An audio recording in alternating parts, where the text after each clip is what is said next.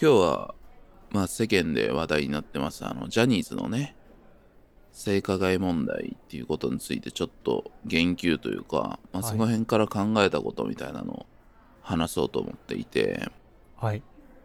まあ連日ニュースでやってて、結構ね、まあ僕もやっぱしんどいなっていう感じはあるんですけど、うん内容が内容なだけにね。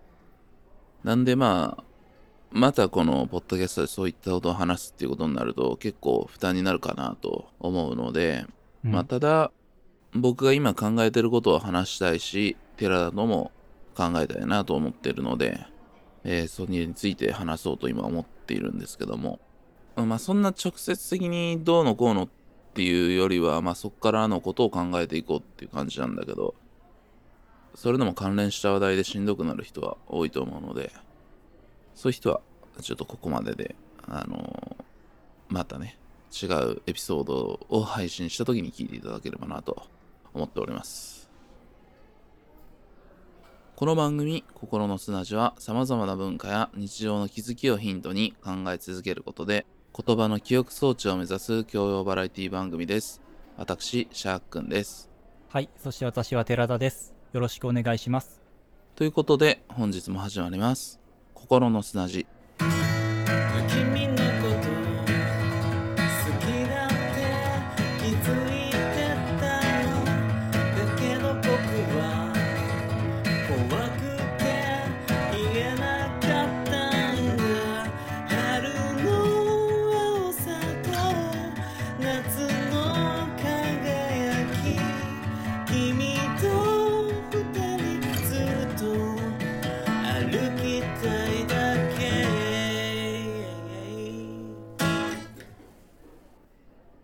今ニュースとかでめちゃめちゃやってるから、まあ、寺田君もさすがに耳に入ってるかなとは思うんですけどもね、ジャニーズのそうですね。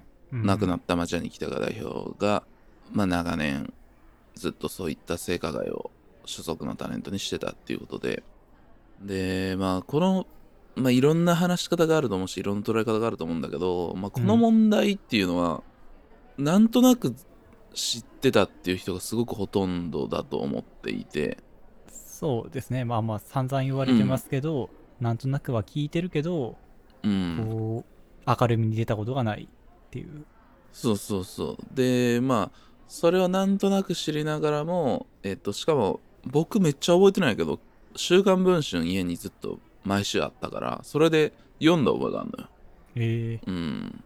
だから、すごく、なんていうか、生々しい表現だったから、うん。うわ、そんなことが、こんな、毎日テレビに出てる人らのところで起きてるんだ、みたいなのですごくショックを覚えてて、うん。で、まあ、なんとなくそうなんだろうと思いつつ、やっぱ切り離して、そういうことを、まあ、ジャニーズのタレントである人とかももちろんファンだし、まあ、そこはうんまだ別の話だって言ったら別の話なんだけど、でもまあ、本当に暗黙の了解みたいな感じで、そういうものを見てたから、そういう風に僕も消費してたから、なんかすごく当事者性というかね、自分もその暗黙の了解で見てしまってたっていう、やっぱり反省する部分みたいなのを感じちゃうんだよね。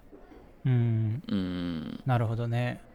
まあ僕はあんまりこうジャニーズっていうもの自体を、まあ、認識はしてるし、まあ、スマップの CD とうんかたまに家でかかってたけど、まあ、あんまりそういうテレビとかでもそんな見てたわけではないので結構距離が空いてる方の立場の人間かなと思ってるんですけど、なんかだからファンの人たちがそれについて、うん。まあそのシャークさんがショック受けたみたいな経験をみんながしてるような感じなのか、まあなんかどういう距離感なんやろっていうのがあんまり分かってないんですよね。あーまあ、まず言っとくあれだと、まあ、寺田さんその民放のテレビ見てないから、ちょっと多分距離が余計あると思うんだけど、うん。本当に民放のテレビって信じられんぐらいジャニーズの枠があるのね。うん。そうね、僕もその、確か僕中学校ぐらいの時に嵐が本当めちゃめちゃ流行ってて、ガガッと来た時ね。ん、その時は本当まあテレビチャンネル切り替えても嵐めちゃくちゃ出てるなっていう印象は強かったからうんさすがに覚えてんねんけど、多分その時ってその関心のある特にその周りの子が嵐好きでとかまあグッと来てる時だから余計目につくっていうのはあるんだけどうん。もうそっから多分ジャニーズ全体の露出度っていうんだったらもっと増えてるしドラマでもバラエティ番組でもそれぞれジャニーズが持ってる枠っていうのが各局にあるのね。うーん。それはすごいですね、うん。そうそうそう。だから本当に、えっと、僕もまあ仕事というかでこういうメディアのところに出入りしてるんだけどこんなにジャニーズが強いんだっていうのをめっちゃ思っててんか。うーん。うん。っていうぐらいだからそれぐらいの露出度を、まあ、特にテレビを中心にまあ必然的に絶対にそこと出会うようになっているっていうかねなるほどね。まあじゃあテレビをうん。こういっぱい見てる人からしたらもう別に嫌おうなくもジャニーズなんてたくさん見てきてるっていう、向いてきてるし、もちろん素晴らしいタレントさんがいっぱいいるからだしまあいいポジションでねやっぱ出てるからうん、いやおなくファンというか好感を持つようになってるああまあっていう感覚なるがあって、ねこう、うん。ファンですよって公言したりとかファンクラブとかうんっていうよりも、こううっすらやっぱりみんなファンというか国民のアイドルやから、そうだね。っていうところはやっぱある。まあもちろんそこがいや僕はあんま好きじゃないっていう人ももちろんいるんだけどうん。その日本のエンタメでありテレビ番組であり今の段階はだいぶ変わってきたけどなんだかんだ日本のものってテレビだと思ってるから僕は。うん。なんだかんだやっぱテレビで取り上げられたら世間っていう感じになるしさ。うん。なんかそこにすごく結びついてるものだから余計、ただ一方でそういう噂であり実際に文春がやってた報道でありってことはあってまあその時も裁判で実際認められてるから、まあ、そうそうだっていう事実は間違いなかったんだろうけどうん。でもどっかそこは本当はそうって出てるけどうん。あくまでやっぱ信じきれないやんか。そんなあまりにもこう日常で見る人たちが実際そういうところに所属しててみたいなんてうん。すごく乖離してるから、そそこをこう一緒に飲み込むことってわざわざする必要がないと思ってて。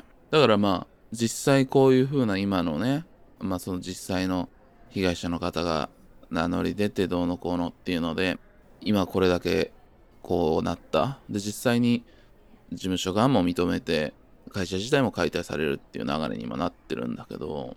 うん。うーん。まあ非常にシリアスになりますよね。気持ちが本当にそうですね。まあやっぱ被害者の方がいる話題なんで、まあ茶化すことはできないしね。うーうんん、やっぱり。そうだしやっぱりそのもちろんさ楽しいもんを求めてるやんか。エンターテインメントに対しては。うん。特に今の推し活みたいな感じになるのってすごく自分のアイデンティティであるとか自分の活動の根本みたいなところにそのジャニーズの活動っていうのがある人もいっぱいいると思うから余計このそういう対するバックラッシュであるとかねその信じたくないしそういうのを求めてないっていうさことだから。ああまあそういうことか。うーん。なるほどな。そういう人たちからしたら自分のこの生活というかアイデンティティをうん。こう支えてるものがなくなってる状態やから。うん、もちろんもちろん。うん。すごくこうなんていうんやろうなそういった意味でも心が不安定になりそうやな。単純にその好きなものがっていうだけじゃなく自分自身がこう失われていくというか。うんっていう感覚にまでなるんだよね。やっぱりそのアイドルであ、り、ね。うん。だしその本当にメディアにめっちゃ出てるから、うん。そこが根本から崩れるからさ。なるほどね、うん。そっか、うん。なんかちょっとそういう人たちの気持ちがなんとなくはこう分かり始めてうきたかもしれないん。し、まあ今後どうなるか分かれへんし、みたいな、うんもうすごい不透明な状態だから今はね。だからファンの人もめっちゃしんどいし、まあ僕もまあ、最近特に結構、同世代ぐらいの人たちがいい感じに、今30前後ぐらいの人らが、ちょうどこう、油が乗ってきていい感じの状態みたいな感じなのよ。あジャニーズのタレントさんがってこと？うん、タレント男子でしょね。あだから、うんなんか頑張ってんな、いいなっていう感じでこう、よく見てたから、ーうん結構ショックはショック。うんいつかなんかめくれるんだろうなっていうのは僕は思ってたんだけど、うんうーん、でもやっぱり、そんぐらいの距離感でも、やっぱりこう、うん、すごい、その人たちについて、ジャニーズのことを話すっていうことが絶対に結びついちゃうじゃん。当分は、このことが。うんうんそううね、んっていうことってやっぱすごくしんどいなっていう気持ちがあるから。そう。まあそれに例えば今ぐらいの年齢でジャニーズの存在を知ったちっちゃい子とかからしたら、もうそれ始まりのイメージがそうそうフそうそう。ァーストインプレッションでついちゃうしね。うん。そうね。本当に。うーん。これでも本当になんていうかまあしんどいなその辺は。その今ジュニアとかの人？うんうん。これからそのずっと目指してた人らからしたらすごいこう出花くじかれた感とかもあるんちゃうかなっていう。うだね。なんかそういう不安も結構あるけどね、こう路頭に迷うじゃないけどさ、ずっとそこ目指して、もう今やジャニーズなんてもうみんな本当にめちゃくちゃ目指して頑張ってるわけでしょ。まあアイドルなんて全部そうかもしれんけど、うん。なんかそういう人からしたら、もう揺る、揺るがないと思ってたもんが、急に崩れ去っちゃうわけでしょ。うん、うん。いやー本当にねやっぱりこのシリアスなことをシリアスにまずこうキャッチボールとして捉えていくっていうことが大事なんだと思って今喋ってんだけどうん。うーん。でもやっぱしんどいやん。それって。しかもしその特にアイドルであり好きなものっていうのってそのまあ解釈違いって言葉もあったりするけどさどういう立場でどんぐらいの距離感なのかって友達によってもそれぞれ違ったりするやん。同じものが違ったとしても、うん。うん。だからこうこういう会話もなかなかできへん？うんそうですね。うん。だから、ファン側と僕らの周りで話してる人全然いないですね。やっぱ、お互いの距離感が分からないから、ジャニーズ。そうそうそううん。ただまあ本当にまあこれはほぼほぼフェイクニュースであり陰謀論であるようなことというか実はこうなんですとかそのウルトラな解釈でこのこういうことなんですみたいなメディアの陰謀だみたいな捉え方みたいなこととか、あとはまあ一番多いのは被害者の人に対するバックラッシュだよね。そうっていう方向にすごく、まあ、ファンの人たちのやっぱ向かう方向がないからさ。そういう方に結構流れちゃってて。うん。その今、ジャニー北川さん自身がもう他界してるっていうのもあるうし、ん。うん。だから、そまあ確かに、こう、インターネット上で、その告発がそもそもなければ、みたいな、ちょっと良くない意見も正直散見されうそうてしまう。なんだよ、うん。うん、でぶっちゃけその僕もいろいろ調べてるからだけど被害者の人たちも何かしろその人自体をたどっていくとうん。出てくるもんがある人っていうのはもちろんたくさんいるのようん。うんだからこういうことやってた人なんだからどうなんですかとかうん。ああ、でもね。っていう論によくなっててうん僕うんもまあ、それはちょっと見ちゃったな。その告発した人が、うんちょっと昔なんかこう、態度悪かったみたいな動画が、うんこう、たまたま流れてきて見ちゃったりとかしたけど、なんかそこがやっぱりな、被害は被害であって、そ嘘の人が潔白かどうかっていうのは全く関係ないじゃないですか。全然関係ないうんうん。まあその、し他で何か特に問題とかトラブルを起こしてたとしても関わってる人間がかなり危ない人だったりしてもうん。別なのよそれは完全に別なのよ被害者は被害者だからう。うんんだからなんかそこをやっぱ切り分けれないじゃないですか。個別のケースとしてじゃなくて、なんかこう因果応報的な考え好きじゃないですか、日本の人って。こういう態度だったからそういうことされて、当然やし、まあもう黙っとけみたいなさ。うん、なんかあの、最近ね、あの DJ の、あうん。の具体名出していいかわかんないですけどの、ね、あの、こう、フェス中に体触れられてっていう問題とかもそうやったけど、うんあの性加だからね。過去のものとかをさ、たくさんこう引っ張り出してきてどうやこうやみたいなこと言うの。いやそそこじゃないやんっていう。今うんこのケースについて話してるからっていう、うん。でその起きた性加害っていうのがめちゃめちゃダメなことだよね。一つの性加害で人の人生変わっちゃうからさ。すごいショックだしさ、うそんなんてさそうです。うん。でいうことをまずここをどうするかっていう話だから。うん。そうですね、まあ、今回その性加害っていうのにプラスしてその、まあ、子供を加害してたっていうのがあまりにも大きい。だからこそまあより人生を壊してしまうっていう。いやうーん。とりあえずシリアスなことはシリアスに捉えて個別具体に話さなければならないっていうね僕らが大事にしようとしてるとこではあるんだけどーうん。まあ本当にそれをまざまざと見せつけられるケースだなっていうのとファンの子たちの行き場がないところっていうののもちろんその被害者の人とか今後のタレントの人とか、まあ、その芸能側の、えっと、やってる演者側の人たちのケアっていうのはもちろんちゃんとしないといけないと思うんだけどうん。そのこういうことがあると思うのは本当にファン側ファンダム側のケアってどうしたらいいんだろうねっていうさ。うん。それはもうさそういった人たちに支えられて商売をして売ってるけど、うん。そういった人たちのケアっていうことまでってその売る側って全く考えてないんだよね。うん。特にこういう芸能のもんっていうのは。そうですね。う、ん。うん。これだけ大きいものやったら絡むものが多すぎて難しいじゃないですか、ね。やっぱり。そういう叱るべきさやっぱそういううん。心のケアの窓口とかあるから、そういったところに行ってくれたらなとは思うんだけど。そうですね。ううんん。そこはすごくいびつだなというのは思うね。その人がやってるエンターテインメントっていうもんだからさ、そういったショックっていうのをケアする。だからでもそこってやっぱすごいエンタメというか芸能である商売っていうののいびつさっていうのをすごい感じるな。なんか例えばなんか使う生活の商品とかがうん。不良を起こしたりとかで怪我したとかさ例えばストーブとかそういうのでなんか回収してたりするやんか。なんかこのも爆発しちゃうかもしれんからとかでさ。でそういうような保証をするやんか。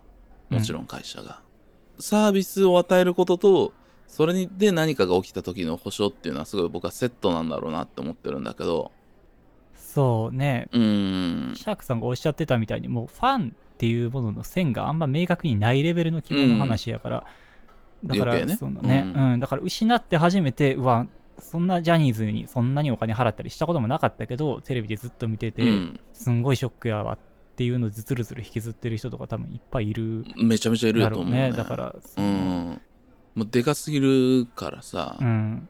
うん。まあなんかそのそういう人の芸能っていうものの商売っていうものの構造自体がこれだけえぐいんだなっていう話にもつながってくるよな。うん、そうね。うんなんかでもどこかでこう修正できたんかっていうのがまあうんもう起こっちゃってる話なんであんま意味がないんかわからんけど例えばその、うん。本当にあのまあ初期そういう歌いがすでにあったわけじゃないですか。90年代ぐうん、らいでしたっけ、90年代ね。うんその時点で、じゃあもうダメダメですってなって、ジャニーズそのものが解体されたとして、なんか今ぐらいのものってやっぱ起こってなかったんかなっていう思っうん、ちゃうやん。その段階でな。うん、だから残りのそっからもう30年ぐらい経ってるしもっと辿ったら80年代ぐらいに暴露本とか出てるからさ、うん、その段階でなんかなってたらさもうそこで変わってただろうね。そうやんか。うんだからまあ、僕はジャニーズとかのファンかちょっとわかんないですけど、ファンではないと思うねんけど、まあうんそういう人たちが、いやもうここで解体しちゃったら、もう、だってここまで築き上げてきたものがってなっちゃうのは、なんかちょっとわかうる、ん共感してまう部分はあるなと思うねんよな。だから黙るしかない。で、それがどんどん肥大していくというか、もう取り返しつかないとこまで大きくなっちゃったっていう。うん、うん、でまあその加害者がこの世にいる時には解決はされなかったといういやことですよね。うん、そうですね。うーん。まあな。あすごいしんどいとこだなと思ってて、うんうん。ちょっとこれだけ話すとあまりにもシリアスなんではい。うんちょっと方向というか考えたいんだけどうんなんか結構そのこういったシリアスなもんを人間がこう何かに前進する力として変えたりとかそれでもやっぱり明日はやってくるので日常はずっと続いていくので、そのためにどうしてきたかっていうのはそのシリアスなこととかしんどすぎることをやっぱり何かに変換してきた、まあ、それこそ逆にそれをエンターテインメントの力に持っていくとか一番多いのはやっぱり笑いに変えるみたいなことだったと思うんだよね。うん。うん、ですごくこのえぐいことを笑いで伝えるみたいなもんとかってまあやっぱり具体的にパッと浮かぶのってあのアメリカのスタンダップコメディとかのすごい皮肉なこととかさ、うん。そう差別的なギャグをあえて考えやるみたいなのとかがパッとさ結びつきやすいけどうん。うん、まあ日本の笑いとかでももちろんそういうところは全然あって、まあ、ただ今はそういう感じはちょっとなくなってんのかなっていうふうには思っててうん。だから今の同じくえっとまあジャニーズがテレビを席巻してるようにあの吉本の芸人って同じぐらい出てるから 今のテレビってそうね。うん。うんでも今えっ、と最前線にいる吉本の芸人の人たちが今のこのシリアスな状況を笑いに変えてくれるんかっていうと多分それはゼロに限りなく近いだろうなって思ってんのよそのポジティブな方向に。うーん、そうね。うーん。なんかそこはそこでちょっと あのすげえ絶望しちゃうんだけどなんかまあ今回のに関してはちょっと難しいと思うけど、まあ、それでも多分いろんな芸人さんですごいポジティブな、えーっと評価というかすごいいいなって思ってるのはそういう自分のしんどいところを笑いに変えたりとかさなんすか、うん。そういうポジティブな方向に持ってってるなすごいなっていうのがあるから好きっていう芸人さんとかもやっぱいてうんそうね。まあそういうことそのものが、こう、お笑い、お笑いになるじゃないですか。まあよく言われるけど、うその、ん悲劇も張ったから見たら喜劇になるみたいなことをやっぱうん自分の人生を使ってやってくれることのエネルギーってやっぱものすごういん見てる側も勇気づけられるとこはあるけどね。うーん。で、まあ、ただ、なんか最近っていうのは、その、笑いの覆い隠す性というかさ、まあ、うん笑うんだけど、うん。うん、その笑ってる場合じゃねえだろっていう、どっちものせめぎ合いがあると思ってて。ああ、まあ、うやぶやにしちゃう力もあるからね。う確かに。んうん。そうそうそうそう。なんかだからそこら辺はなんか笑いの怖いところだなとかも思いつつ、ちょっと振り返った話になるけど、やっぱバービーってやっぱすごかったなってなんかいろいろ考えながら思ってて。ああ、話しましたね、うん映画の。うん、そう、映画のバービーね、マーゴット・ロビー主演の。で、僕はフェミニズムについての映画だと思ってるんだけど、うん。その、すごく、でも現状にあるマジなさ、まあ男性性、有害な男性性の問題であったりとか、まあ現状であったりみたいな、すごい現状のマジの笑えないことっていうのがあって、でそれをすごくこう、笑いで伝え続けるっていうさ、映画だと思ってて。うん、そうね、確かに。うーんなんかだからあれが本当のその現状のしんどい問題に対しての一つのこの笑いとかエンターテインメントができるその前進させる力っていうのを一つの形なんだろうなってめっちゃ思ったんやけどうん。そうね、まあ、そうやな。まあでも、バービー、やっぱすごかったけど、うんだまあ結果として良かった点でね、やっぱその性加害とかについては、そこまでやっぱり、うんそこは切り分けてたじゃないですか。ここはやっぱ笑いにしたらあかんというかね。うん。うんだからそういったものが、まあ、明確には出てこなかったっていうのは、なんかすごくいい距離の取り方、まあ、無視してはいけないんですけど、性加害を。ただ、うんうん、あくまでその笑いに変えられるとこの線引きがやっぱめちゃくちゃしっかりしてるってうんいう安心感もあって笑えたな、確かに。うん。そうねあのーまあもう一個このこの間バービーについて話したエピソードもこう対比的に話したけどうんプロミシング・ヤング・ウーマンっていうさ、マーゴット・ロビーがプロデューサーで、その前に作った映画っていうのはさ、うん。ガチンコやん。そうっすね。うん。うん、その、がっつりその性加害についての話がベースになるし、うん。っていう、なんかやっぱ、どっちもいるんだろうなとは思うのよ。だからバービーが一番理想の形で、バービーだけありゃいいってわけじゃなくて、プロミシング・ヤング・ウーマンももちろんいるから、僕たちが前半喋ったようなシリアスなと、その、意見交換っていうのももちろん大事だなっていうのは言っておきたいんだけど、うん。でもこの芸能でありそういうもんってさそのどっちも多分今求められててタレントとかこれに関してコメントする人っていうのは。ああ、確かに。そうっすね。うーん。だからなんかそこが本当にそれこそ単純化したいやん。エンタメだし楽しみに来てるやん。あのうん。芸能に対しての人、僕らはさ。だって現状しんどいやん普通に。楽しいもんとかあこの人がいるからなんかすごい元気になるなみたいなのも求めてる？たまにはそれこそニュースとかで現状をこう見つめるっていう時間もいるけど基本はやっぱりテレビに見てる人たちに何を求めてるかってそういうポジティブなことだと思うからうん。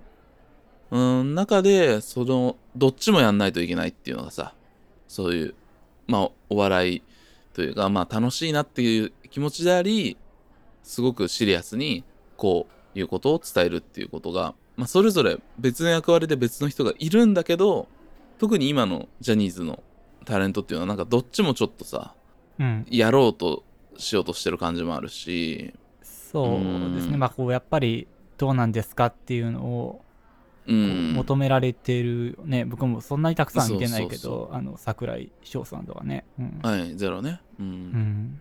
YouTube 今それぞれジュニアとかはジャニーズもネット禁止って長い長らくあったんだけど、うん、今はかなりそのデジタルシフトが進んで、まあ、それぞれの YouTube チャンネル普通に持ってたりすることがいて、うん、でその中にジャニのチャンネルってさニノと菊池風磨くんと山田涼介くんと中丸くんとのチャンネルがあるんだけどんでこれが、まあ、ジャニってこう名前もついてるってことがあって休止するのね更新を一旦。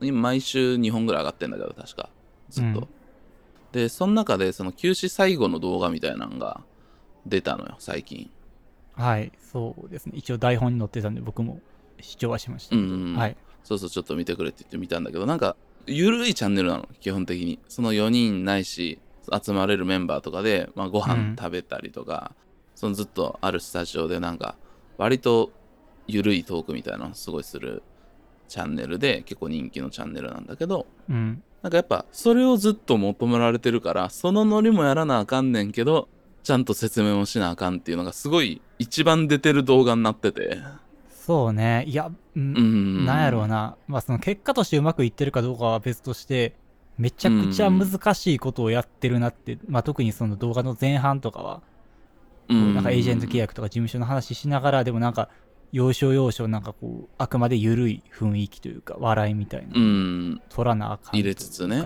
うん。まあそのコメントとか見ると、ファンの人からしたら、まあ全編シリアスな動画じゃなくて、まあちょっとこの、うん。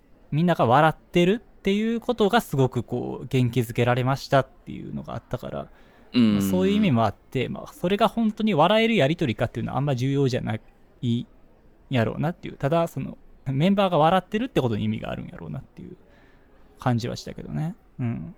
そうそうでまあ前半部分はそういうこういうのがあってみたいな感じでうん。休むからそれについてで今後どうするかみたいなの結構こんなん言っていいんやっていうぐらいぶっちゃけていろいろ喋ってる感じでみんなやってて、うん。でなんか後半は、まあ、ちょっとおふざけパートみたいなのになるんやけどうん。なんかそのニノがなんか前の動画とかで持ってたスニーカーをそれぞれプレゼントするけど風磨君のやつだけなくてみたいな。うん。分かりやすいやつなんやけどなんかでもそれ見ながらなんかすごいうわなんかこれやらされてんのすごいしんどいなーっていうのがめっちゃ思ったんよね僕。そのどっちもやらなあかんし、うん。そんなんやってる場合じゃないだろうけど本人たちとしてはもしかしたら息抜きになるんかもしれんしいつものジャニーのチャンネルで出てる雰囲気みたいなのが楽しいような感じは伝わってくるんだけどうん。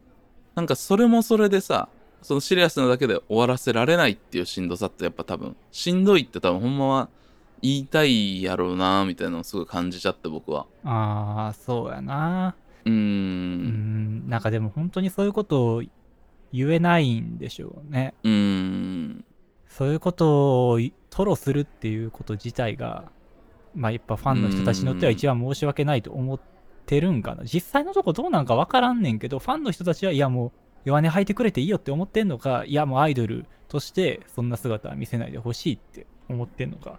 まあそれはそれぞれだろうな、うん。ただやっぱしんどいっていうのはちょっとそっちの方がさやっぱネガティブな発信だと捉えがちやんか、えじゃあやめんのかなとかさ。そうやな。その、うん。今のグループどうすんだろうなっていう時に多分そういう発言とかをしちゃうと壊しちゃうみたいなのも多分あるからさ。でもうん。それめちゃめちゃさめちゃめちゃ危なくない？そんなん。いや、危ないそよ。やっぱそれうん。に、それを先陣切って言ったとしたら、みんなは弱音吐かずに頑張ってるのに、一人だけ無責任やみたいな意見とかも出てきそうやし。そうそうそう。でも絶対そんなわけないやんか100ポジティブじゃないはずなのに、うん。やっぱそこはそのアイドルっていう仮面をねアイドルっていう立場としてさそれぞれやってるんだなっていう感じがそれ伝わってきてうわなんかもう見てられんなみたいな感じになっちゃったんやけど、うん。うんそうやな。まあ、その、発信されるもの、番組とか YouTube じゃなくてもいいから、なんかそうじゃない場でちゃんとトロできてたらいいなっていう気また別でなはあるよな。うん裏でな。それは。そうねとかなうん、そこのケアがされてたらいいんだろうけどでもなんかそれもさ、今までそんな性加害をずっと黙認してた会社がそんなケアなんてできるわけねえだろうなっていう まあね。感じには思うんっちゃうよね。うーん。とかな、だから僕もそのタレントのファンだから余計ちょっと思うんだけど、うんうんなんかそれもしんどいなーってすごい思ってね。うん。そうやな。まあなんかうん、ファンの人からしたらもしかしたらそういうケアされてるとこも見て安心するみたいなあるかもしれなしれないいよしねね。ううん。ーん。その辺は、うん。でもやっぱり、次どうなるかっていうのは先に言ってほしいし、うん。例えばエージェント契約するん。だったら、それを一日でも早く聞きたいっていうのが多分、ファンの心理だと思うのね。そうね。うん。うん。そっか今方向性が見えてないからな。どうん。こについていくかっていうのが。うーん。いやー、なんかその辺がなー。っていう感じですわ。だから、まあ僕ぐらいの距離でこんだけ食らってたら、本当に日々生活送れないわっていうナムな人も多分いっぱいいると思うんだよね、本当に今。うんそうね。まあ本当にうん捧げてる人たちがたくさんいるでうしょうし。ん、そまあなんかちょっとやっぱりそういう今ファンの人たちも距離感が違うからあんまりうかつに発言できひん感じをすごく感じるからもちろんそういうことを言及しまくってる人たちもいるとは思うねんけどだから僕の身の回りで全然そういう人いなくてなんかジャニーズを全然知らないけど一丁噛みしたいみたいな人の意見しかあんま流れてこなくてなんか僕はすごく結構その状態が良くないなって思っててちゃん、とファンの人らがどう思ってるんかっていうのを僕はなんか知っておきたいなと思うんだけど、うん。なんかそこをなんかこうさええぐるというか聞くのって。ね。よくないじゃないですか。傷ついてる人らやから。そうそうそう。うん。だからそこがちょっと僕の中ではやっぱ今ちょっとねこの問題を全然ちゃんと捉えきれてないところの要因なんですけど。うん。問題を追求してる人側の人たちにもめっちゃ問題がある人たちがまあまあいるっていうね。そうですね。言ってることは正しいんだけど、それ言うのはダメだなっていうのとかもめちゃめちゃあるし。う。うんん本当に改めてやっぱ思ったのは、例えば MeToo ってもう5、6年前じゃないですか。うんそうねうんに多分メディアの対応って、その時でも多分さ、アメリカでもいっぱい問題あったと思うの。うんうんなんかそういうとこから学んでないんやっていうさ、そのめっちゃやばい質問しちゃう記者とかも全然いて、そこのメディア側のリテラシーみたいなのもやっぱ改めてすごい、ちょっとどうなってんのよって思うこともめっちゃあってさ。うん。そうやな、まあなんかそのあたりってもう、乖離してるじゃないですか。まあその MeToo とかそういったものも、流行みたいなもんでしょみたいなさ、ちょっとそういうあ感じやったん。正直、最初の方の対応って、ーメディアの対応うんって。そうね。ううん。ん。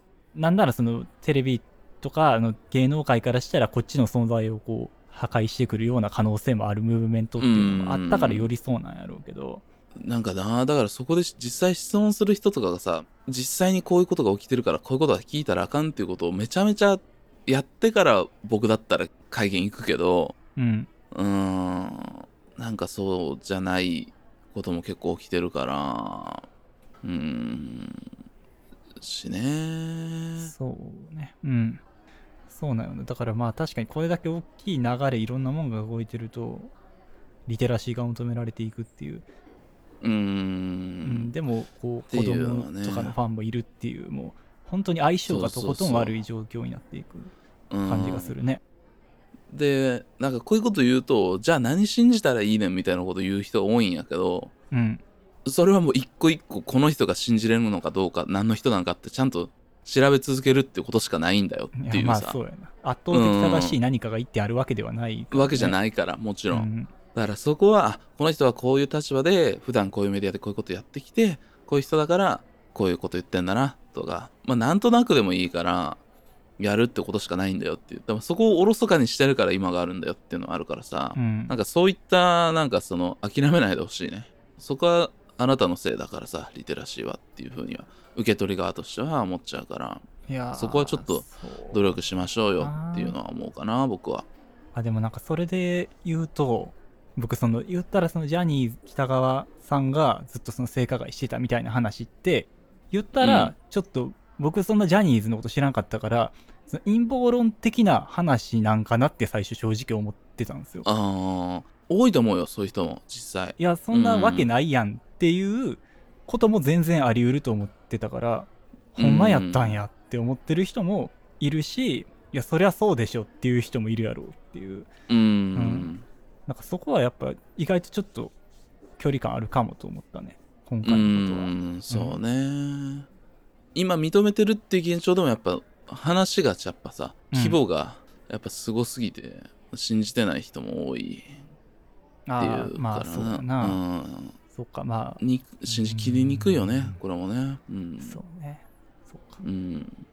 だし例えば当事者が例えばその謝罪の会見とかその裁判とかで出たとかそういうのがあったらもっとこう信じやすいんやけどやっぱ当事者不在っていうのがまた余計のねしんどいとこっていうか。そうですね。まあ当事者がやりましたって言ったらもう100やってるけど、うん、うんそれがない状態ってのはね。うん、そうね。その継いだトップが言ってたとしても、うん。うん。やっぱそこは全然違うと思うから。そうですね。うん。いやーほんま地獄絵図なんですけど全てが。話してること全部がずっと地獄なんですけど、うん。まあでも本当にこういうもんってさセンシティブだし、性加害の話とかって。だからちょっと一旦離れますっていう態度を取るのも全然それは仕方ないと思うけどね僕は。うんそうですね。まあその方が心を壊さないで済むなら積極的にそうすべきやと思いますね、そうそう。で、まあ、ただこれ難しいんがなかったことには俺せんといてほしいっていう。ああまあそれはそうですね。うん。うん、その人の中で、いや、もうなかったことなんですっていう。それだから、それ、陰謀論的に、いや、それは事実じゃないんですっていうふうに思っちゃうっていうのも、すごいニヤリーなのよ。この離れるんと。まあどっちもね防衛的には防衛反応的には同じことやけど。そうそう、気持ちとしてはすごいわかるんだけど、そうではないよっていうのはちょっと、僕が厳しいこと言ってるのはすごいわかるんやけど、あー思ってほしくないなとは思ってるかな。まあそうですね。再生産しないためにもやっぱ。うん、そこはね、そうそうそう。うんうん。そういうことが生んできたっていう話でもあるから、今回にとっては。うん。確かになそんなもんないよって言ってこう後回しにし続けてきたっていうそうそうそうそのもね一旦かもしれへんしうん。まあ、っていうところでね、今日ははいそういう話でしたけども。というわけで心の砂地は引き続きお便りをお待ちしておりますすべての宛先は各配信サービスの概要欄に載っている Google フォームからお願いします Apple Podcast、Spotify での評価、番組のフォローもぜひともよろしくお願いします各種 SNS での投稿は、ハッシュタグ KOKOSNA ココスナです。投稿していただく際には、エピソードのリンクも貼っていただけると嬉しいです。概要欄にも様々な情報があるので、よければご覧ください。ということで、今回も聞いていただきましてありがとうございました。ありがとうございましたそれでは皆様、ごきげんよう